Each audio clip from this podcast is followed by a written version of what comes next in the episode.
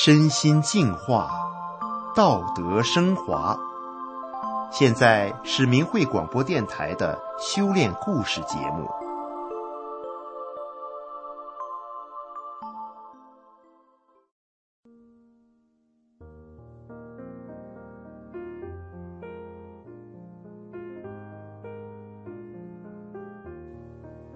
听众朋友，你好，我是德明。今天要和大家分享的故事是：对妻子不离不弃，让他等来一个圆满的家。听众朋友，您相信命运吗？怎样才能改变命运呢？今天的主人公曾经以为有钱就可以改变命运，也因为钱，他的人生掀起了巨浪，差点把他淹没了。他的命运最后真的改变了吗？让我们来听听他的故事。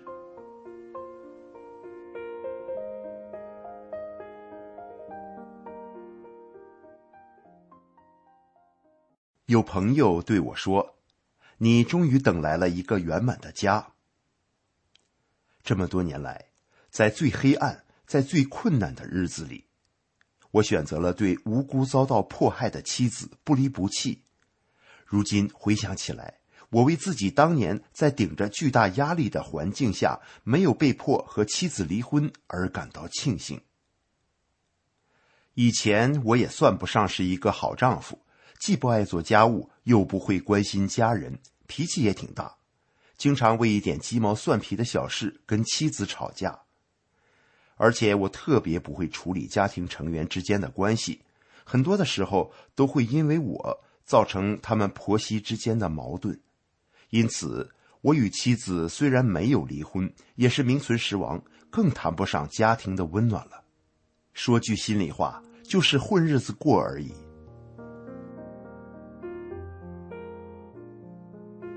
可有一天，妻子变了，她身体好了，脾气好了，对我也不抱怨了，能宽容我的一切缺点了。原来妻子学了法轮大法，她修炼了。他们婆媳关系也融洽了，我体会到了什么是家的温暖。特别是在我母亲病重时，因为我在工地上班，不能在家照顾，妻子就把我母亲接到家中做可口的饭菜，细心伺候她老人家。我每次回家后，母亲感动的都跟我说：“姑娘没做到的，儿媳妇做到了。”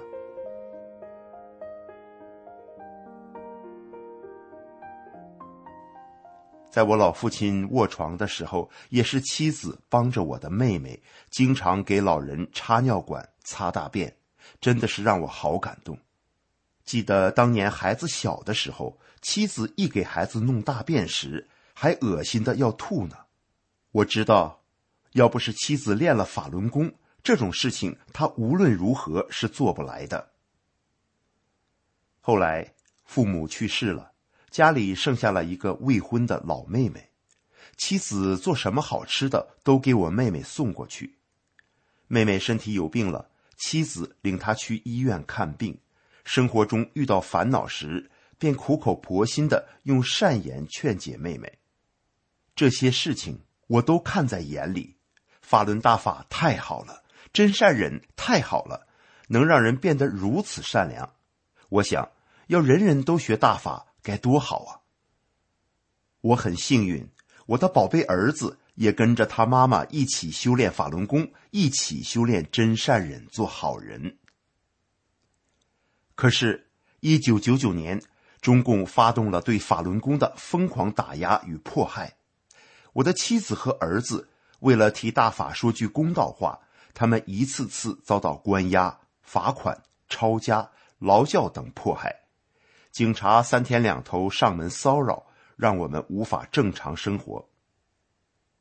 有一次，妻子、儿子又去上访，我被领导停了工作，勒令我去天安门广场找他们，找不回来就不让我上班。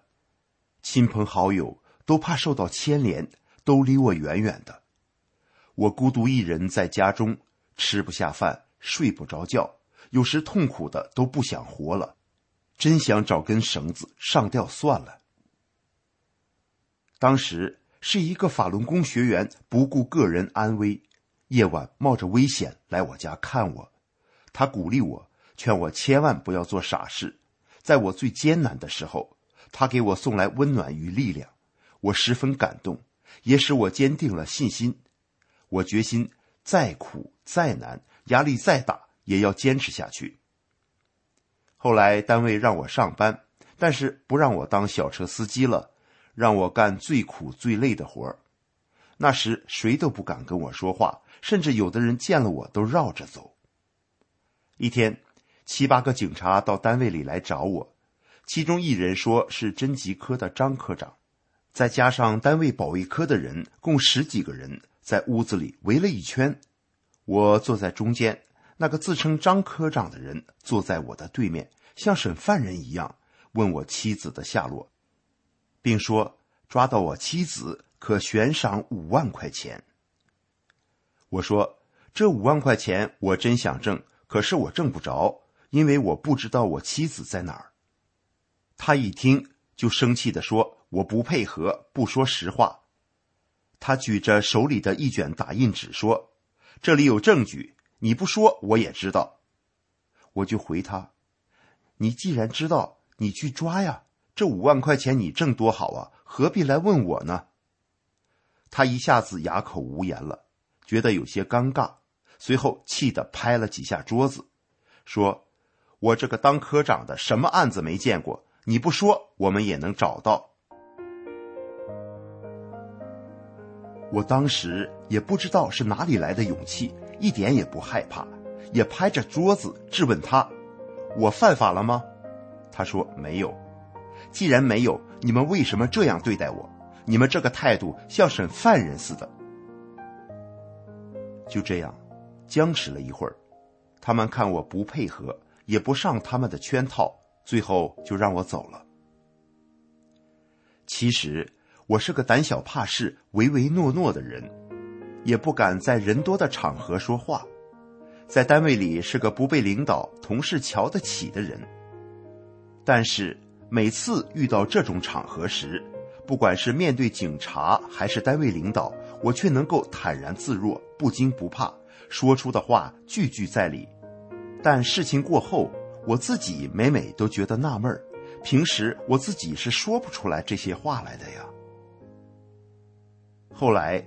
妻子和儿子都从看守所释放回来了，他们看我承受了这么大的压力，心里也特别难过，不断安慰我。但是，当我听到妻子说大法还在遭受着迫害，他们还要继续去上访讲真相时，我一下子就崩溃了。我大发雷霆，吼道：“这日子没法过了，什么时候是个头啊？我实在受不了了。”妻子和儿子看到我这样，也不知说什么好，心里感到很为难。最后，我们心平气和的商量，妻子体谅我的难处，提议说：“为了不让我再承受这样的痛苦，我们暂时离婚，等到真相大白、洗刷冤屈的那一天，我们再复婚。他和儿子净身出户，什么也不要。”当时。我感到自己承受到了极限，精神都快要崩溃了，所以只好同意这个做法了。但是我们在离婚协议书上写明了，是因为妻子学大法遭受迫害，我在承受不了这种精神压力的情况下而离的婚。就这样，妻子和儿子走了，我拿着离婚协议书到我单位和妻子单位都盖了章，最后到民政部门办理。但办理时必须得有结婚证，没有的话就得花两百元补一个。可我们的结婚证早就没了。这一关卡，我反倒清醒了。这个婚我不离了，原本我也不想离，都是共产党逼的。我豁出去了，看他们还能把我怎么样。这个想法一出来，我的心里一下子踏实了。好像一块石头落地了。本来来办离婚时，我心里是很难过的。虽然不是真离婚，但也好像失去了什么一样，心里酸楚楚的。可是现在心情就不一样了，我想我这个决定是对的。可不久以后，单位领导迫于上边的压力，又来逼我离婚，并把这事作为一项政治任务来完成。公司经理的助理和工会主席找到我，非让我离婚不可。我问为什么，他们说：“你离了婚，你老婆练法轮功和咱们单位就没有关系了。”我一听非常气愤，我说：“我不离。”我老婆没做什么对不起我的事，而且她学了法轮大法后，对我父母、对我们全家人都好，我凭什么和她离婚？信仰自由是宪法规定的，她没有错，没有犯法，我不离。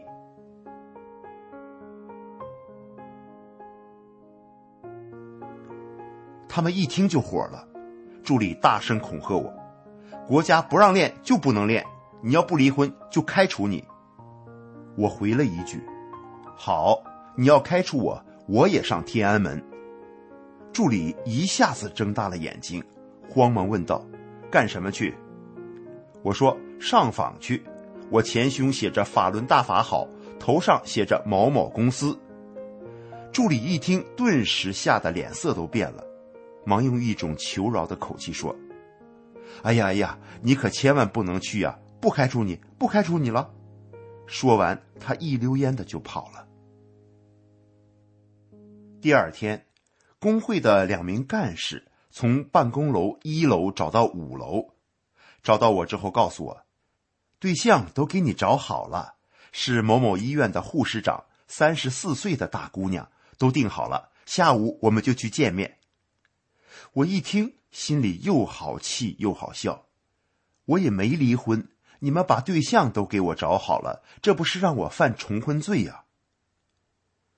我和这两位干事平时都挺熟的，我知道他们是在完成领导交给的任务，我也不好和他们说什么，只是笑了笑，淡淡的说：“不行，我放不下他们母子俩。”其中一人说：“有什么放不下的？”你跟他遭这么大的罪不说，还给单位带来这么大的影响和麻烦。我听了后知道，他们只顾自身的身名利益，不管旁人死活。那时，我当教师的妻子被非法开除公职，读高中的儿子被开除学籍，离了婚，我老婆孩子房无一间，地无一垄，这一无所有的怎么活呀？我才不做那种缺德事。过后，同事们听说了这件事，有人佩服我，有人说我傻，还有的说，现在的人都找机会换老婆，某某人给他机会，他竟然不换。这些都是二零零一年夏天的事。我曾经在天安门广场看到过那些男女老少的大法弟子们，不畏强权暴力。放下生死，勇敢的站出来，高喊“法轮大法好，还师傅清白”。那种捍卫信仰与清白的精神，让我感到无比感动与震撼。我真正明白了我的妻子和儿子为什么要这么做。我暗自下决心，我要支持他们，全力支持他们这种正义之举。在后来的那段黑暗的日子里，我和妻子。和儿子一次次生死离别，他们走了，生死未卜，我含泪送别；他们回来了，闯出魔窟，我高兴的为他们接风洗尘。我曾半夜开车去北京派出所接回绝食的妻子，我曾流着泪把奄奄一息的儿子背出劳教所。我曾悲痛欲绝的代表家属一方参加了被迫害致死的小舅子的葬礼。我曾凌晨天还没亮就开车拉着大法弟子们去监狱，把遭十年冤狱的小姨子接回我家。无论什么时候，面对警察的骚扰威胁，我都站在大法一边，讲大法的美好，讲妻子学了大法后如何孝敬公婆的事。使他们无话可说，让他们想挑拨我对妻子不满的恶意落空。在我妻子被非法关押在洗脑班遭受迫害时，我天天和大法弟子一起去要人。那时高血压的我一量血压就是二百多，身边和我同样身体状态的人，有的瘫痪了，有的离世了。那时大夫吓得让我赶紧住院，可是我却没有任何感觉。我最后一次从外省劳教所把提前释放的妻子接回家后，接着不到一个星期又把儿子从劳教所接回了家。难得的一家三口相聚，我高兴的像过年一样。我为他们能够在红色恐怖下活着回来感到庆幸。后来儿子结婚了，女方家买了房，还装修了，家里的一切东西，包括婚礼。女方家都操办的好好的。后来小孙子出生，一直在外婆家受到很好的照顾，而且小孙子长得既聪明又漂亮，人见人夸，亲朋好友、同事们都羡慕不已，都说我有福气。我为自己没有和妻子离婚而感到庆幸，我坚持了我的正义。而我也最终得到了一个圆满的家。